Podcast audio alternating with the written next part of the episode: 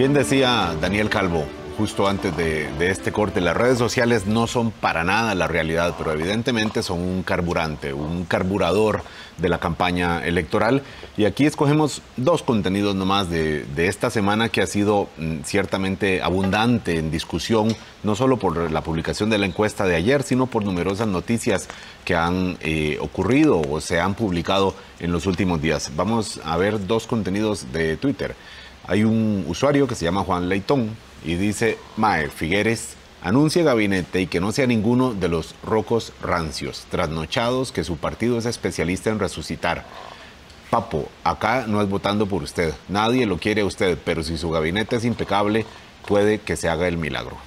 Nada más recuerdo un dato de la encuesta que muy pocas personas, cerca de 6%, dice que lo principal de la decisión de voto, Gustavo Araya, es el equipo, pero 6% es muy poco. La personalidad, la figura del candidato presidencial aplasta todo, ciertamente, Gustavo, eh, y de alguna forma, pues cuestiona esto que está planteando este usuario, que lo que quiere es ver el equipo a ver si se convence de esta aversión que le genera el candidato presidencial probablemente este usuario sea de ese 6%, de ese, de ese porcentaje que efectivamente el tema del equipo le, sea más relevante que incluso la figura presidencial o la figura del candidato presidencial, que generalmente convoca a más del 50% de las personas que señalan que es lo más relevante.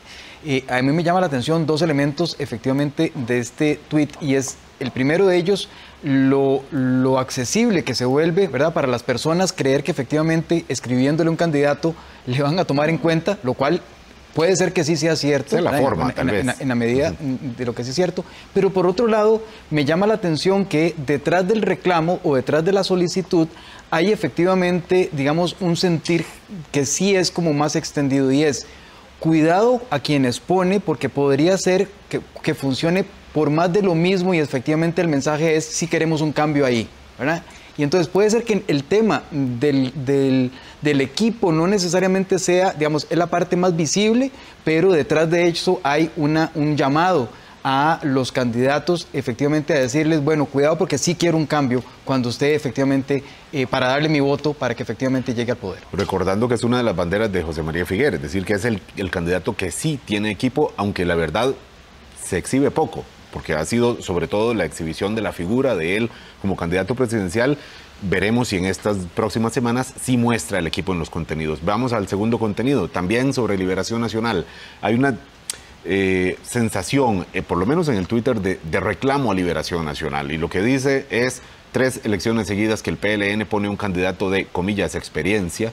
Resultado, a punto de perder tres elecciones seguidas. Recordemos el último triunfo del el Partido Liberación Nacional fue en el año 2010 con doña Laura Chinchilla. Recordamos lo que pasó con el candidato Johnny Araya en 2014, con el candidato Antonio Álvarez de Santi en 2018 y lo que está pasando ahora mismo con don José María Figueres. De alguna forma hay un reclamo de decir el PLN no hizo la tarea de renovarse y ahora estábamos en estas circunstancias. Eh, lo dice alguien que probablemente, Gustavo, no sé si lo ves así, alguien que probablemente va a votar por Liberación Nacional a pesar de, que le disgusta.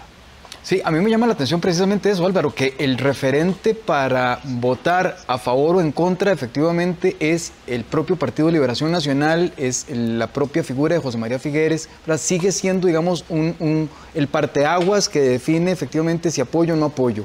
Eh, esto ha definido muchísimo la campaña.